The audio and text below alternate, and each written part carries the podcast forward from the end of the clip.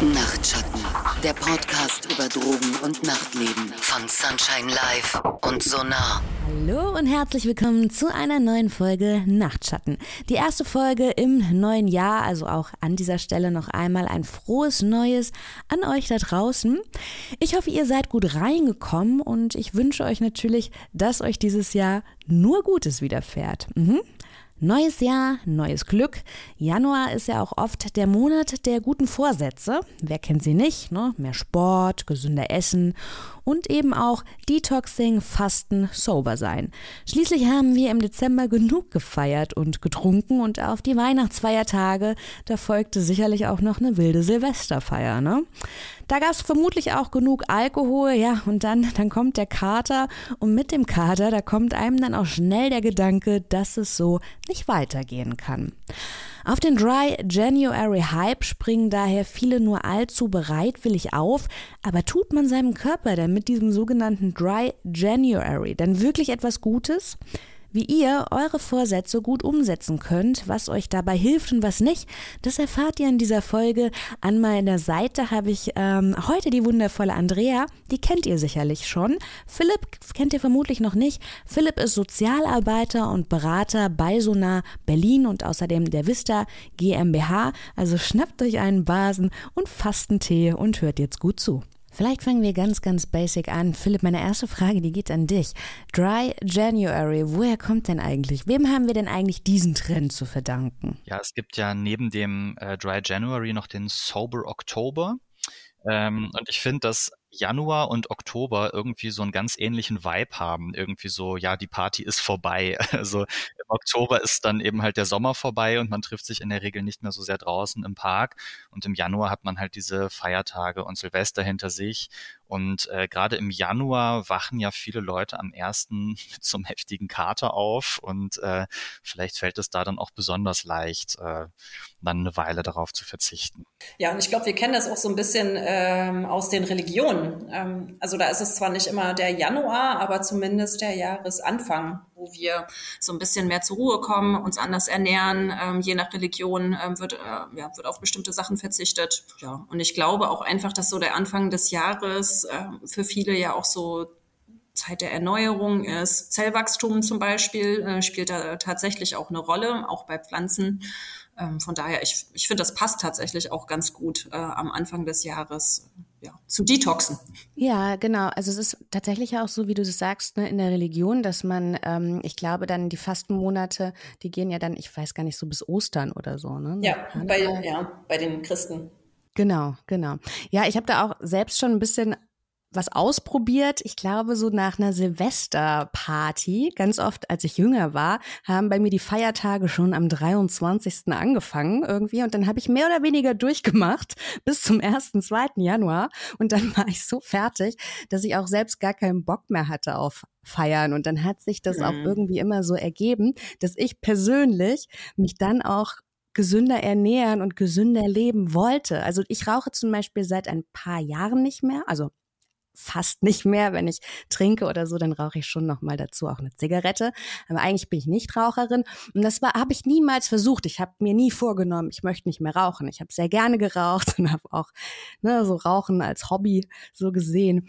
Ähm, aber dann war ich nach Silvester, das war, ich fand das so furchtbar und dann habe ich von heute auf morgen, ohne mir jemals diesen Vorsatz zu nehmen, habe ich aufgehört zu rauchen. Ne? Also mhm. das ist vielleicht dann auch wirklich so, dass man so ungesund gelebt hat die Tage zuvor, dass man das so ganz intuitiv, das ist, dass der Körper das vielleicht auch so ein bisschen einfordert. Ne? Andrea und Philipp, wie nehmt ihr das denn in eurem Arbeitsalltag wahr? Kommen die Leute dann wirklich so im Januar zur Beratung, ähnlich wie sie dann in die Fitnessstudios stürmen und wollen dann auch von euch Methoden ähm, und Unterstützung, um den Dry January gut durchzustehen? Ja, so einfach kann man es leider nicht beantworten. Das sage ich eigentlich immer. Ähm, das fängt schon ein bisschen vorher ähm, an. Also es ist nicht nur der Januar. Wir merken eigentlich immer zum Ende des Jahres, äh, je nach äh, Lebenssituation nimmt die Beratungssituation häufig Fahrt auf, beziehungsweise die Themen in der Beratung, die verändern sich. Ähm, also ich habe es noch so in Erinnerung, dass gerade zum Ende des Jahres viele Krisenberatungen da sind, weil sich viele Menschen ja auch unabhängig vom Drogen- oder Alkoholkonsum so am Ende des Jahres die Frage stellen, boah, was will ich nächstes Jahr eigentlich machen? Was will ich anfangen mit meinem Leben in bestimmten äh, Situationen? Und für manche spielt es da tatsächlich einfach die Rolle, was mache ich äh, mit meinem Substanzkonsum? Und von daher, ja, auf jeden Fall gibt es mehrere Leute, die dann kommen und sagen, ähm, ich würde gern reduzieren, ich möchte gern ein bisschen äh, drauf gucken, ob das noch so passt, äh, ich möchte ähm, vielleicht auch clean sein ähm, oder ich möchte nächstes Jahr aufhören. Nee, ich finde das ganz spannend, weil es ist wirklich so ein bisschen wie ins Fitnessstudio zu gehen. Ne? Ich fange mir jetzt, äh, ich nehme mir jetzt vor, gesünder zu leben, Sport zu treiben und in diesem Fall ja, ich nehme mir jetzt vor, gesünder zu leben, meinen Konsum entweder zu reduzieren oder komplett zu beenden. Ähm, Habe ich zwei weitere Fragen. Ist es ähnlich wie im Fitnessstudio? Im Januar Januar melden sich alle an und zwei Wochen später haben sie ihre Vorsätze vergessen? Ähm, nicht unbedingt. Also ich glaube, dass gerade wenn so ein Dry January scheitert und man merkt, boah, ich krieg das ja überhaupt nicht hin, nicht mehr zu trinken oder nicht mehr zu kiffen, dass auch für viele Leute so ein Zeichen sein kann, sich dann auch einfach mal professionellere Hilfe zu holen. Also ähm, dass Leute zu uns kommen und sich Unterstützung bei diesem Dry January holen, ist eher selten, muss man sagen. Das ist etwas, was meistens Leute mit sich privat oder im Freundeskreis ausmachen. Aber wenn man dann merkt, oh, irgendwie meine Kumpels schaffen das alle und ich schaffe das irgendwie nicht, dann kann das durchaus auch äh, für Leute so ein Zeichen sein, sich dann doch mal professionelle Hilfe zu holen und in eine Beratungsstelle zu kommen. Und meine zweite Frage ist, weil Andrea so ein bisschen angeschnitten hat, die Leute kommen eigentlich schon vor Silvester. Sie kommen sogar schon vor Weihnachten, weil sie wissen, oh wow, Weihnachten ist vielleicht viel Familie auf einmal. Äh, Silvester muss man dann irgendwie, weiß ich nicht, vielleicht auch verarbeiten mit Konsum, was man Weihnachten ertragen hat. ähm, ist es, also, ist es tatsächlich so, dass die Leute sich auch bewusst sind, dass sie sich Weihnachten mit der Familie vielleicht auch ein bisschen schön saufen oder so? Ist das ein Thema? Ja, auf jeden Fall. Also gerade ähm, ich finde Ende Dezember, das sind halt auch so die dunkelsten Tage des Jahres und das ist irgendwie so eine ganz merkwürdige festliche Stimmung äh, in der Luft und äh, viele Leute neigen dann auch dazu, einfach mal so Bilanz zu ziehen vom Jahr, was vorher passiert ist. Und da ja, werden schon viele Leute auf Dinge aufmerksam, die man über den Rest des Jahres vielleicht irgendwie so mit sich rumgeschleppt hat. Und wenn man dann eventuell auch zu einer nervigen Familie nach Hause kommen muss oder eventuell auch gar keine Familie mehr hat, dann löst das bei vielen Leuten auch diesen Wunsch aus, boah, ich glaube, ich muss jetzt hier irgendwie was verändern. Ja, naja, und oft ist es ja auch so, dass äh, gerade, Philipp hat es gerade die blöden Familien genannt, es gibt ja auch Erfahrungswerte und unser Gehirn ist ja auch da ein Arsch ähm, und da werden wir ja konditioniert. Und wenn äh, Menschen beispielsweise durchgängig äh, zu Weihnachten äh, Familienkrisen durchleben müssen, weil Weihnachten dann immer so anstrengend ist und sich da dann immer alles streiten. Da gibt es tatsächlich echt viele Leute, die ähm, dann Anfang Dezember, wenn so die Weihnachtszeit losgeht, schon so eine Schwermütigkeit tatsächlich spüren, weil viele Familienfeiertage ja ähm, oder bei einigen äh, die Familienfeiertage auch recht äh, aufgeladen ähm, sein können. Und das ist dann tatsächlich auch bei Menschen, insbesondere mit einer Abhängigkeitserkrankung, häufig Thema, weil das oft auch Menschen sind, die nicht so schöne Erlebnisse im familiären Kontext machen durften. So und von daher ähm, finde ich passt das schon so Ende des Jahres, ähm, dass sie dann ähm, ja sich einfach Unterstützung holen, weil es einfach Erfahrungswerte auch gibt. Hm. Es muss doch nicht mal eine problematische Familie sein. Ne? Also zum Beispiel ähm, habe ich relativ, ich persönlich jetzt auch relativ spät angefangen, meinen eigenen Konsum zu reflektieren. Hab, ist, mir ist dann aber schon aufgefallen, Mensch, Jessica, ab 21., 23. legst du richtig los, so dass ich auch immer so ein bisschen sediert war, wenn ich beim Familienessen saß.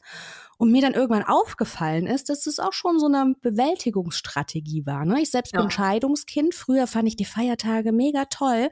Und dann war Weihnachten für mich so eine Zeit, die mir nochmal vor Augen geführt hat, dass ähm, ne, so heile Familie unter Weihnachtsbaum, das war es dann plötzlich nicht mehr. Ja, genau das meinte ich äh, auch gerade, ne? dass, äh, ähm, dass du an so einen Tagen dann tatsächlich merkst, was sich verändert hat oder was vielleicht auch gar nicht so schön ist. Ne? Und wenn das, äh, und das merkst du ja dann, ne? dass du ein Scheidungskind bist, merkt man spätestens Weihnachten, wenn dann darüber gestritten wird, wer wann an welchem Festtag wo wie Kaffee trinken.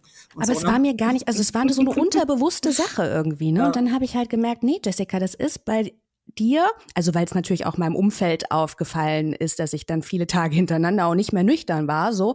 Und ja. ähm, ich, mir, dadurch ist es mir dann erst aufgefallen, Mensch, das machst du, um diesen Schmerz zu ertragen, dass all das, was du so früher so toll fand, das ist jetzt einfach nicht mehr da, so, ne? Und dann habe ich mir halt auch überlegt, Mensch, wie müssten denn die Feiertage sein, um sie auch nüchtern zu ertragen? Und habe versucht, das mit meiner Familie zu kommunizieren. Das war auch erst noch mal so ein, äh, so ein Krisengespräch, ne? Dass ich jetzt auch erstmal, wie, wie müsste es denn sein? Und dann kannst du natürlich nur äußern, ich hätte das gern so und so. Und ob die anderen dann mitmachen, das ist auch nochmal eine komplett andere Geschichte. Ne? Naja, aber du kannst ja dann, also ähm, da noch einen Satz zu, zu sagen, aber du kannst ja dann halt für dich entscheiden, ähm, ob du das dann noch so mitmachen möchtest. Und das finde ich als eigentlich ein super cooler Weg. Ne? Ähm, also sich die Frage zu stellen, ne, wie sollte es sein, äh, damit ich das mit einem Konsum durchleben kann, ähm, ohne dass ich mich äh, permanent abschießen muss und dass es schön für mich ist. Ähm, und was muss ich da verändern? Finde ich voll gut. Das ist eine hm. super gute Lösungsstrategie. Was gibt ihr denn generell für Tipps und Tricks den Leuten mit an die Hand, die dann Beratung und Unterstützung brauchen, erstmal vielleicht um diese ähm, ja, Zeit zu bewältigen und dann halt auch im Januar wirklich in das Detox zu gehen? Also zuerst muss man dazu sagen, wer wirklich ein starkes Alkoholproblem hat und täglich trinkt, sollte so ein, Soap, äh, so ein Dry January natürlich nicht machen, weil dann ein Entzug natürlich in professionelle Hände geh gehört. Also ein Alkoholentzug kann unter Umständen auch lebensbedrohlich sein. Ähm, für alle anderen sagen wir, dass man auf jeden Fall schauen sollte, dass man sich Leute mit ins Boot holt. So ein Dry January ist immer einfacher ähm, durchzuhalten, wenn man jemand anders hat, mit dem man das zusammen macht. Ähm, und mit dieser anderen Person kann man dann auch in die Planung gehen. Es ist wichtig, so eine konsumfreie Zeit, die man normalerweise nicht gewohnt ist, zu planen und vorher schon zu gucken, was sind Tage, wo es eher schwierig werden könnte, was sind Tage, die mir eher leichter fallen, welche Situationen umgehe ich vielleicht am besten ganz oder wie plane ich Situationen, in denen ich normalerweise trinke, irgendwie anders. Manche Leute stellen dann auch fest, dass es äh, Leute im Freundeskreis gibt, mit denen man eigentlich noch nie was anderes gemacht hat, als sich zusammen zu besaufen. So, also so die typischen Leute, die man dann auf ein Bierchen trifft. Ne? Und äh, dann ist halt auch die Frage, ob man vielleicht dieser Freundschaft auch dann einen neuen, ja, so eine neue Perspektive geben kann, indem man sagt, okay, wir treffen uns heute mal nicht auf ein Bier, weil ich lasse diesen Monat den Alkohol weg. Vielleicht trifft man sich dann irgendwie zum Kochen oder für einen Spaziergang oder sowas. Also man kann wirklich sagen, Planung ist eigentlich alles. Jetzt hast du bereits schon ein paar negative Aspekte angesprochen, die der äh, Dry January auch haben kann, gerade wenn man ein ja, ernsthaftes Alkoholproblem hat. In Großbritannien ruft die Organisation Alcohol Concern aber jedes Jahr zum Dry January auf, also einen Monat mal keine Drinks zu konsumieren, um äh, ja, damit sich die Leber erholt und damit das Gehirn ja denn Alkohol schädigt nachweislich oder kann schwerwiegende äh, Folgen vor allem auf die Gehirnzellen auch haben. Und äh, genau deshalb ruft eben diese Organisation zum Dry January auf, denn sie möchte, dass sich vor allem die Nervenschäden im Gehirn ähm, auch wirklich wieder regenerieren. Aber Philipp, du hast ja eben auch gerade schon angesprochen oder angedeutet, dass diese vorübergehende Abstinenz nicht für jeden zu empfehlen sind. Ich kenne zum Beispiel auch Leute, die äh, halten sich dann den Januar total zurück, fiebern aber schon dem Februar entgegen, damit sie da alles nachholen können, was sie im Januar gemacht haben, äh, beziehungsweise worauf sie im Januar verzichtet haben. Sag mal, wie gehe ich denn damit um, wenn ich jetzt merke, mh, hm, das mit der Abstinenz, das ist gar nicht so einfach für mich. Ich kenne es auch, dass ich ähm, tatsächlich so Feierfreunde nenne ich die, dass ähm, äh, es Menschen in meinem Umkreis gibt, da weiß ich schon, manchmal nimmt man sich auch vor, man macht was anderes, aber ich weiß, ey, wenn ich die treffe, ist die Wahrscheinlichkeit total groß, dass der Abend so und so endet, obwohl man eigentlich nur gemütlich im Park sitzen wollte oder so. Muss ich die dann komplett streichen aus meinem Freundeskreis? Ganz klares Ja. Ganz klares Ja. Äh, nee, jetzt mal ernsthaft, Philipp. Wie gehe ich damit um, wenn ich merke, huh, so ein Monat fühlt sich doch länger an als erwartet. Ich schaffe das nicht. Ähm, auch das kann ein total interessanter, kann ein total interessantes Stichwort sein. Man kann sich fragen, in welchen Situationen habe ich das Ziel nicht geschafft? Ähm, gibt es vielleicht irgendwelche Settings, in die ich mich immer wieder bewege, in denen ich mich vielleicht ohne Konsum auch gar nicht so wohl fühle? Und woran liegt das Ganze eigentlich? Ähm, man muss auch nach dem ersten Rückschlag nicht unbedingt dieses ganze Projekt irgendwie äh, gleich beerdigen. Also es gibt Leute, die dann irgendwie nach einer Woche vielleicht auch so aus Reflex irgendwo sich aus Versehen was zu trinken bestellen und dann so nach der Hälfte des Getränkes merken, Moment, in einer Weißweinscholle ist ja Alkohol, stimmt. Und dann ähm, hilft es auch dort, als so unbewusstes Trinken sich wieder bewusst zu machen. Das Problem ist ja, dass so Konsumvorgänge teilweise völlig mhm. ja, gewohnheitsmäßig passieren. Man geht irgendwie in den Club oder ins Fußballstadion und der erste Weg führt erstmal, sich dahin ein Getränk zu holen und danach nach seinen Freunden zu suchen. Und solche ähm, Muster aufzubrechen und zu gucken, dass man das irgendwie auch anders hinkriegt, sind ein total wichtiger Lernprozess bei diesem Dry, äh, Dry January. Also ja, also auch Rückschläge können wirklich lernen, äh, eine Lernhilfe sein. Ja, und vielleicht hilft es auch äh, gleich von vornherein, sich äh, zu sagen, wenn es schief läuft, ähm, dass es halt äh, kein Fehler ist, kein Rückfall oder ähm, also irgendein Wort für sich zu finden, was nicht gleich so eine negative äh, Interpretation hat, weil es ist in dem Sinne kein Rückschlag. Ähm, so, wir erfahren in dem Moment ja tatsächlich was über uns, was Philipp gerade auch gesagt hat. Ähm, da würde ich zum Beispiel auch den Tipp geben, ähm, das auf jeden Fall aufzuschreiben. Also welche Situation war das? Wie habe ich mich da gefühlt? Ähm, falls es dann öfter passieren sollte, hat man dann nämlich einen total guten Hinweis, ähm, wo der Hase vielleicht im Pfeffer ähm, liegen könnte. Und um das vielleicht ganz zu vermeiden, ähm, kann man ähm, oder um vielleicht das Risiko zu senken, ähm, dass man es nicht ganz so gut hinkriegt, wie man sich das gewünscht hat, dass man halt ganz kleine Ziele setzt. So, wenn man beispielsweise super doll konditioniert ist und jeden Abend ein Glas Rotwein ähm, trinkt oder jeden zweiten Abend, dass man vielleicht ähm, erstmal mit zehn Tagen anfängt ähm, oder sagt, äh, ähm, man reduziert oder sonst irgendwie was, weil je kleiner die Ziele sind, desto höher ist die Wahrscheinlichkeit, dass wir sie einhalten können und desto höher ist die Wahrscheinlichkeit dann auch, dass wir so ein Erfolgserlebnis haben und weitermachen wollen. Also es motiviert uns dann einfach ein bisschen mehr. Hm, und ich denke, vielleicht sollte das Ziel auch so ein generelles Umdenken Denken sein. Ne? Ich habe es vorhin schon erwähnt, es bringt ja nichts, wenn man sich denkt, okay, komm, den Januar halte ich durch, aber dafür hole ich im Februar dann irgendwie alles nach. Wichtig Wichtig ist da, glaube ich, auch, dass man sich wirklich konkrete Ziele setzt. Also ich glaube, viele Leute kennen das mit diesen Neujahrsvorsätzen, dass man sich irgendwie vornimmt, mehr Sport oder weniger Alkohol oder so. Das ist eine Sache, die meistens wirklich nach wenigen Tagen vergessen ist. Man sollte sich realistisch einschätzen, sollte schauen, was schaffe ich, was ist irgendwie noch, was ist schon eine kleine Herausforderung. Also man darf sich durchaus auch kleine Herausforderungen stellen, aber was kriege ich halt irgendwie halbwegs hin? Und wenn man sagt, ich möchte im Januar weniger Alkohol trinken, dann ist das so vage, dass man dann ja vielleicht irgendwie das an ein, zwei Tagen schafft, das letzte Bier wegzulassen. Aber ich glaube, es sollten schon wirklich konkrete Ziele sein. Man sollte gucken, wie schaffe ich das wirklich einfach mal ganz ohne Alkohol für ein paar Tage oder ja. Also du sagst dann ähnlich wie beim Sport, dann sollte man eher sagen, ich gehe dreimal die Woche dahin und so sollte man vielleicht auch sagen, ich möchte von Montag bis Freitag keinen Alkohol trinken und erlaube es mir dann vielleicht Samstag oder Sonntag. Also dass man das konkreter formuliert. Genau, also dass man keine Ausflüchte hat. Mhm. Ja.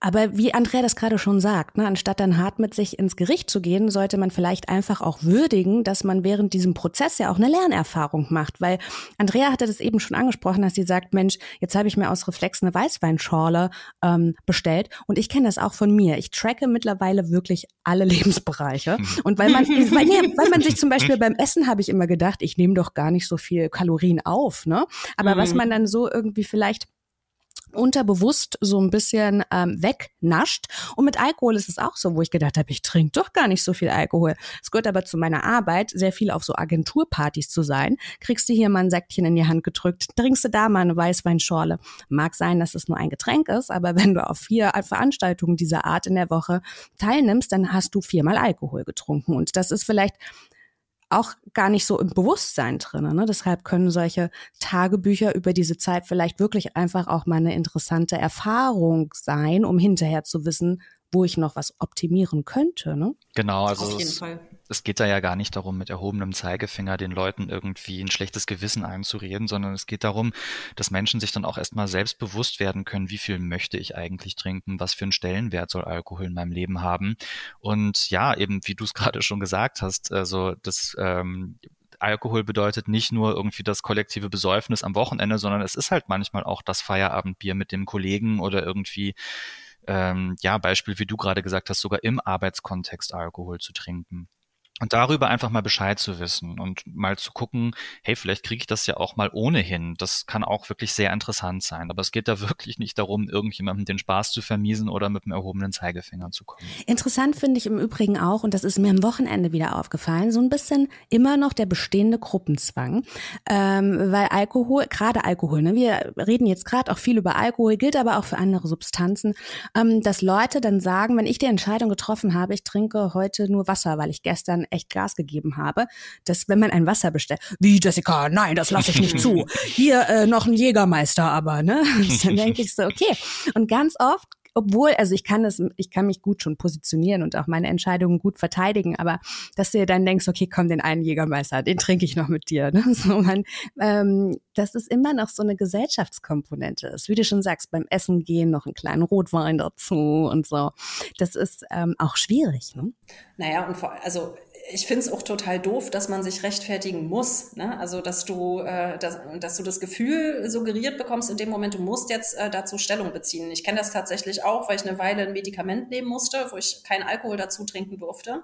Und da sind halt tatsächlich die ersten Fragen, äh, hier schwanger, hast du gestern über die Stränge geschlagen. Ähm, also, dass es nicht unkommentiert äh, bleiben kann. Und da können wir uns alle an die Nase packen, ähm, glaube ich, dass wir vielleicht auch da nochmal in uns gehen, wenn uns jemand auffällt in unserem äh, Freundeskreis, dass wir ähm, das nicht kommentieren, ähm, wenn äh, nicht sofort kommentieren, wenn jemand sein äh, Konsumverhalten verändert. Ähm, das bezieht sich ja sowohl ähm, als auch es bezieht sich auch auf Drogen. Ähm, da kennen wir es ja auch, wenn jemand sein Verhalten äh, verändert, wird es auch gleich kommentiert. Ähm, und nicht jeder möchte sofort eine Rückmeldung dazu haben finde ich. Mhm.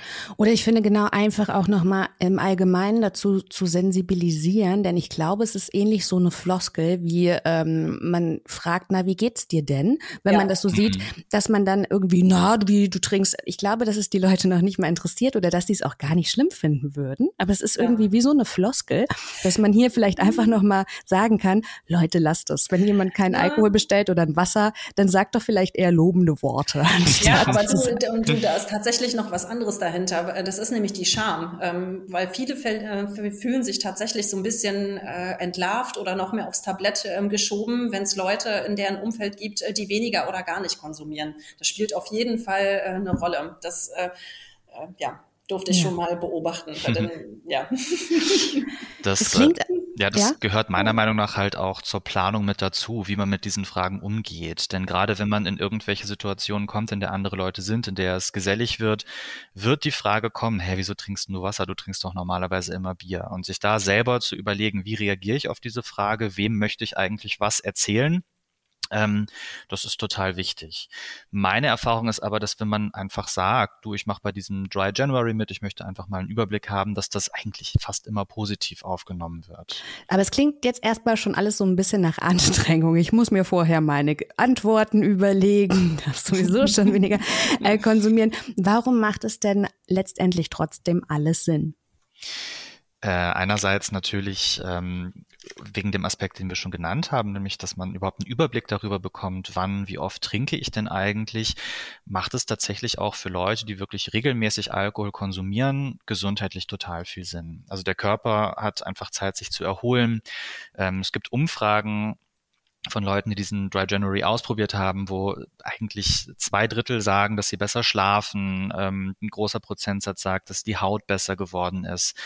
Ähm, Mediziner sagen, dass äh, der Magen-Darm-Trakt sich erholt, dass äh, ja sich das allgemein das das Wohl, das das ähm, Empfinden, das Selbstempfinden sich auch einfach verbessert. Ich habe das auch nochmal nachgeschlagen und nach einer Studie von der University aus Liverpool, ähm, die hat ergeben, dass wenn man 30 oder 40 Tage eben auf Alkohol verzichtet, dass neben, wie du eben schon gesagt hast, ne, man schläft besser, man hat weniger Kopfschmerzen, man nimmt auch ab und man kann das Ganze auch messen. Neben dem verbesserten Wohlbefinden, ähm, ja, verbessern sich auch die Blutdruck und Leberwerte zum Beispiel. Wir reden gerade viel über Alkohol, aber es ist ja auch schon so, dass der Körper sich auch von anderen Substanzen recht äh, schnell regeneriert. Ne? Also zum Beispiel bei Speed oder Kokain, ich mm. weiß nicht, die Nasenschleimhaut wahrscheinlich auch. Wie lange braucht die so? Wisst ihr das? Das fragt für einen Freund. ja, natürlich, immer. Ähm, das kommt auf den Grad der Schädigung ähm, tatsächlich an. Also wenn man schon so äh, ab und zu ähm, Nasenbluten bekommt beim Ausschnauben beispielsweise, ähm, dann wird es natürlich ein bisschen länger dauern, aber in der Regel geht's tatsächlich echt fix. Und äh, wenn ich sage echt fix, dann sind so fünf, sechs Tage, wo man den ersten Unterschied spürt. Ähm, und nach drei Wochen ist es dann richtig krass. Also beim Rauchen beispielsweise ist es richtig heftig, finde ich. Da geht's echt schnell, ähm, gerade was so Haut, äh, das Hautbild äh, betrifft. Und bei ähm, Alkohol geht's äh, tatsächlich sehr schnell, wenn man schon Probleme beispielsweise mit dem Magen hatte. Ähm, da ähm, merkt man auch schon nach 14 Tagen einen Unterschied. Ja, unser Zellwachstum, ach so, sorry, ja, hier unser äh, Zellwachstum ähm, ist dadurch nämlich tatsächlich auch ein bisschen gesünder, weil das hatten wir schon in ein paar anderen Folgen. Alkohol ist ja ein Zellgift. Ähm, und wenn wir aufhören, Zellgifte ähm, zu konsumieren, dann ähm, wachsen, wachsen unsere Zellen natürlich auch ein bisschen besser. Ähm, bei den Substanzen ähm, kann man das eigentlich ähm, so ein bisschen vernachlässigen. Da erholt sich der Körper dann einfach ganz normal von den Nebenwirkungen, also wie zum Beispiel Nasenschleimhaut. Mhm. Hinzu kommt, dass äh, viele Leute auch berichten, dass sie wahnsinnig viel Geld dadurch sparen. Und zwar gar nicht unbedingt nur das Geld, das man für den Alkohol ausgibt, sondern auch diese ganzen Folgekosten. Ne? Also wenn man dann irgendwie doch länger macht und dann um drei Uhr dann doch das Taxi nach Hause nimmt, wenn man keinen Bock mehr hat, sich in den Nachtbus zu setzen. Oder auch der Döner, der dann manchmal irgendwie um zwei Uhr morgens noch verhaftet werden muss. Das sind alles auch so Sachen, die ähm, ja, die dazu beitragen, dass man Geld spart. Und für wen das interessant ist, äh, Alkohol hat natürlich auch viele Kalorien. Das äh, hilft vielen Leuten auch beim Abnehmen. Also für wen das was Positives ist, ist das auch eine Sache, die man berücksichtigen sollte. Und ich muss dazu sagen, wenn man mal eine kleine Pause macht, dann muss man später auch weniger Geld ausgeben, weil dann auch schon kleinere Mengen zu großem Spaß führen. genau, Toleranz, äh, die geht dann zurück. Ja, und äh, für unsere Psyche hat es tatsächlich auch ein paar ähm, Effekte man merkt es auf jeden Fall, ähm, wenn man regelmäßig Cannabis konsumiert oder regelmäßig Alkohol konsumiert hat und dann pausiert, ähm, dass der Schlaf und das Träumen sich dann auch verändert. Und es hilft tatsächlich äh, auch unsere Erlebnisse, die wir tagsüber so hatten, ähm, besser zu verarbeiten, wenn wir ähm, nicht berauscht äh, schlafen gehen. Dann kann unser Gehirn das quasi ein bisschen besser wegsortieren. Und langfristig, ähm, das hatten wir aber auch schon äh, vorhin so ein bisschen gesagt, wir lernen uns ja tatsächlich kennen. Ne? Also wir sind ja ein Gewohnheitstier und dann fallen uns die Situationen halt auf, äh, wo wir schon automatisch die Bahn legen oder das Glas vollgießen als sowas. Und das kann tatsächlich dann auch ein, äh, eine Auswirkung auf unser Ausgehverhalten es ist tatsächlich auch wirklich spannend, sich an so typischen Orten wiederzufinden, nämlich nüchtern, in denen man normalerweise konsumiert. Also ähm, ich von mir weiß das zum Beispiel, als ich das erste Mal so äh, im Party-Kontext gearbeitet habe und Safe-for-Use-Materialien ausgegeben habe, wie aufregend ich das fand, auf einmal so komplett nüchtern nachts im Club zu stehen und wie anders man diesen Ort auf einmal wahrnimmt. Ja. Ähm, für, für viele Leute ist das auch so äh, ganz, also eine ganz spannende Erfahrung, sich da mal zu reflektieren und auch zu gucken, habe ich eigentlich auch nüchtern hier Spaß? Also muss es unbedingt sein, dass wenn ich, äh, es gibt ja auch ganz viele andere Orte außer Clubs, also für manche Leute Fußballstadien oder Kneipen, wo man sich fragt, kann ich eigentlich die Gesellschaft auch genießen, wenn ich mich selbst hier nicht total abschieße? Oder ist es auch so eine schöne Erfahrung, hier zu sein? Ja, war für mich zum Beispiel, jetzt hast du gesagt, weil als du das erste Mal nüchtern oder in einem Club weißt, dass du da gearbeitet hast, das ist ja auch nochmal was anderes, als ich ähm, mir zum ersten Mal vorgenommen habe, ich möchte nüchtern weggehen, ich habe ein paar Anläufe gebraucht, um ganz ehrlich zu sein, weil ich hatte nämlich keinen Spaß, weil ich auf einem ganz anderen Level war als meine Umgebung, ja, und habe mir dann immer gedacht, nee, Freunde, also wenn ihr mich nur braucht, um das Gleichgewicht an mir zu halten, dann bin ich, ich habe immer bin so direkt zur Bar gelaufen, habe mir gedacht, gleich bin ich die vollste hier in diesem Club, ne? Also das war auch total schwer, dass ich erstmal gucken musste, dass ich auch nicht so genervt bin von meinem Umfeld, weil die sind auf einem anderen Level, die lallen, führen ganz andere Gespräche, die natürlich als Nüchterner auch manchmal schwer zu ertragen sind.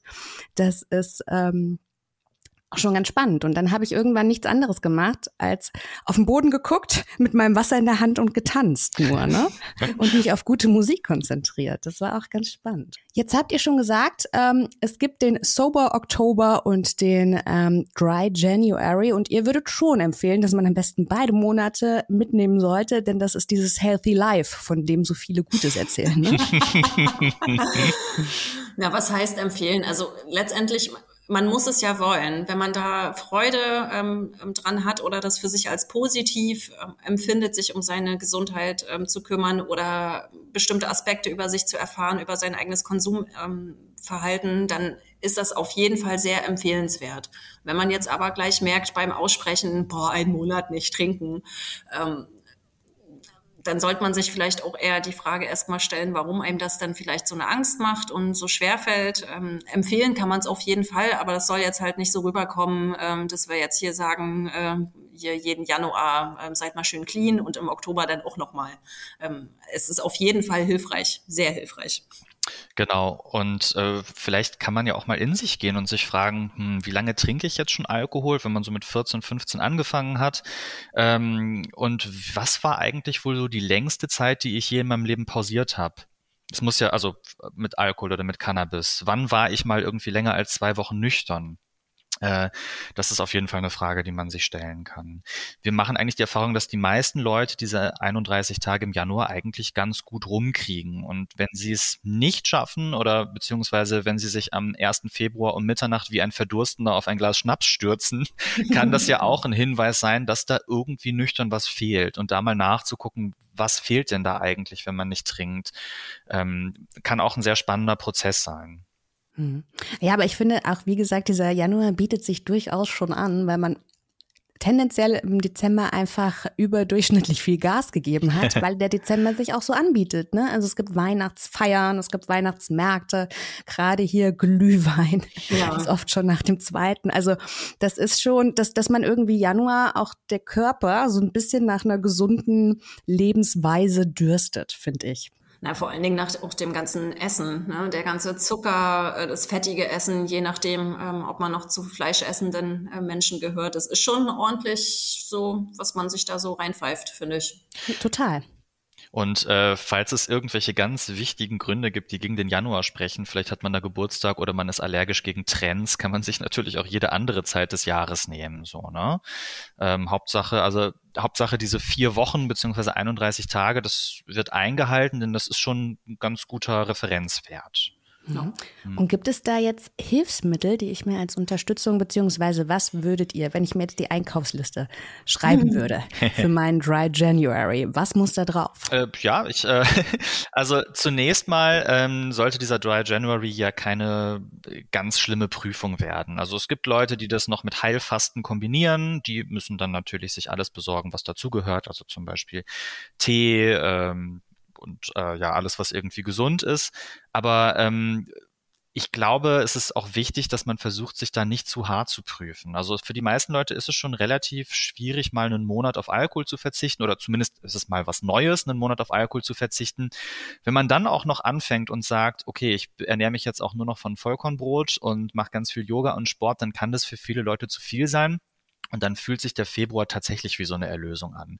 Von daher ähm, würde ich sagen, auf deinen Einkaufszettel gehört alles, was dir ansonsten irgendwie gut tut und dir Spaß macht und worauf du Bock hast, damit es nicht wie so eine Bestrafung oder Selbstkasteiung wird. Mhm, also ich habe deshalb nach dem Einkaufszettel gefragt, denn eine Freundin von mir, die geht den Dry January sehr professionell, sehr ambitioniert an und ähm, hat sich deshalb so diese ja alkoholfreien Getränke gekauft, ne? Alkoholfreies Bier, alkoholfreien Sekt, alkoholfreien Weißwein durfte ich jetzt vergangenes Wochenende von ihr kosten. Kann ich an dieser Stelle nicht empfehlen, aber vielleicht gibt es den auch in lecker.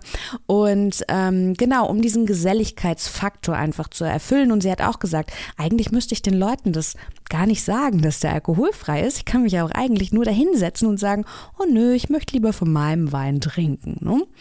Wo kann ich mir sonst noch Unterstützung holen, wenn nicht bei euch? Es kommt ja darauf an, was man umsetzen äh, möchte. Und Philipp hat es auch gerade gesagt, wenn man wirklich so richtig heilfasten möchte oder ähm, generell fasten möchte im Januar oder Oktober ähm, und oder Oktober, dann sollte sollte man das schon mit seinem Hausarzt äh, besprechen oder Hausärztin oder ähm, Ernährungsberatung geht natürlich auch. Ähm, die gucken dann halt noch mal so ein bisschen drüber, ähm, was in der in der Zeit geht. Es gibt ja auch unterschiedliche Fastentypen ähm, und Fasten ähm, heißt ja beispielsweise auch nicht einfach äh, nichts mehr essen. Ähm, so leicht ist es dann nicht. Deswegen haben wir da den Tipp halt nochmal mitgenommen, äh, das ärztlich begleiten zu lassen beim ersten Mal. Und ansonsten sollte man sich auf jeden Fall äh, Getränkealternativen überlegen. Also es kann ja sein, dass man sonst tagsüber vielleicht nur Tee oder Wasser äh, trinkt und wenn man dann abends weggeht, ähm, sich vorher Gedanken zu machen, boah, was äh, könnte mir denn schmecken, dass man dann jetzt nicht die nächsten 31 Tage auf äh, Cola, Fanta, Sprite ähm, ja, umsteigt, dann ist der schöne Gesundheitseffekt nämlich dahin. Naja, oder du sagst dann zum Beispiel, wenn man ein Feierabend-Bierliebhaber ist, dass man sich dann eben wirklich das Alkoholfreie, ne, die Alternative halt einfach dann auch einkauft, ne, weil es ist sicherlich ein Verhaltens- und Gewohnheitsmuster und ich muss vielleicht das Gehalten, das Verhaltens- und Gewohnheitsmuster nach einem stressigen Tag zum Kühlstrecken zum Bier zu greifen, vielleicht nicht als solches ablegen, sondern einfach bloß das Bier dann durch alkoholfreies Bier vielleicht vielleicht ersetzen. Ne? Ja, und äh, das könnte vielleicht auch nach hinten losgehen. Ähm, das muss man mal so ein bisschen ausprobieren, wie das, äh, wie das so ist, ähm, weil man hat ja dann nicht die Wirkung, die man eigentlich erwartet. Ähm, und es wäre vermutlich leichter, wenn man sich eine alter, komplette Alternative überlegt. Aber das muss jeder für sich mal ausprobieren. Also Alkohol mit alkoholfrei zu ersetzen, gerade in so einem Ritus, ich komme nach Hause und möchte mich entspannen. Das kann sein, dass das dann nicht funktioniert. Ähm, dann sollte man sich kurz mal die Frage stellen, ob es vielleicht noch was anderes gibt, äh, was einen in den 31 Tagen entspannen könnte nach der Arbeit ähm, und das dann alternativ machen. Das ähm, ist vermutlich ähm, von mehr Erfolg ähm, gekürt. Okay, also ähm, ich mehr, höre schon raus, den Substanz zu minimieren ist gar nicht so einfach. Wenn ich da jetzt noch Unterstützung brauche, gibt es natürlich auch ähm, anonyme Gespräche beziehungsweise auch einen Videochat. Ne? Ja, auf jeden Fall. Also alle Drogenberatungsstellen äh, und Alkoholberatungsstellen ähm, beraten euch anonym, wenn ihr das möchtet. Das äh, muss man halt einfach nur ähm, sagen vorher bei der Terminvereinbarung und dann kann man halt auch gucken, jetzt in Zeiten von Covid, ähm, welche Beratungsstelle ähm, Chats, Videochats, Telefonberatung ähm, anbietet, damit man sich nicht auf die Socken machen muss. Genau, hinzu kommt, dass die Beratungsstellen euch auch helfen, wenn ihr sagt, ich möchte eigentlich nicht komplett aufhören mit Alkohol trinken, sondern möchte, wie zum Beispiel durch so Sachen wie Dry January, äh, möchte meinen Konsum einfach ein bisschen einschränken oder möchte ein kleines Auge drauf werfen. Also viele Leute haben immer noch dieses Klischee im Kopf, dass wenn man zu einer Drogen- oder Alkoholberatungsstelle kommt, dass die einem sofort sagen, dass man Alkoholiker ist und dass man nie, nie, nie wieder im Leben Alkohol trinken darf. Das ist aber gar nicht unbedingt der Fall. Also okay. äh, in der Re also wir arbeiten natürlich immer mit den Zielen, die uns unsere Klientinnen und Klienten geben. Und wenn das Ziel eine komplette Abstinenz ist, dann arbeiten wir damit. Aber wenn jemand sagt, ich glaube, ich trinke ein bisschen viel, ich möchte ein bisschen drauf achten, arbeiten wir natürlich auch mit denen an diesen Zielen.